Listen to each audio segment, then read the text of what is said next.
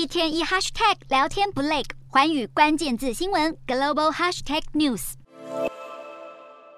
美国联准会连续大升息，带动美元指数一路走高。美元对六种主要货币走势的 DXY 美元指数，二十三号攻克一百一十三大关后，二十六号再度挑战一百一十四，继续改写二十年新高。非美元货币也随之倒成一片。欧元再写二十年低点记录，上周跌到三十七年谷底的英镑，二十六号一口气跌到史上新低。投资人担心特拉斯政府的新经济计划将损害英国的财政状况。不过，市场也盛传英格兰银行将紧急升息，导致英镑一度回升。但英国央行总裁贝利随后表示，决策层在十一月的既定会议才会评估英镑的贬值，让投资人失望透顶。英镑对美元重启颓势。亚币方面，人民币从八月中下旬开始急变，本月双双跌破七元大关，日元则在上周跌破一百四十五日元大关。创下二十四年新低。虽然官方进场干预，带动日元急涨，但分析师普遍认为这只能暂时止住日元跌势。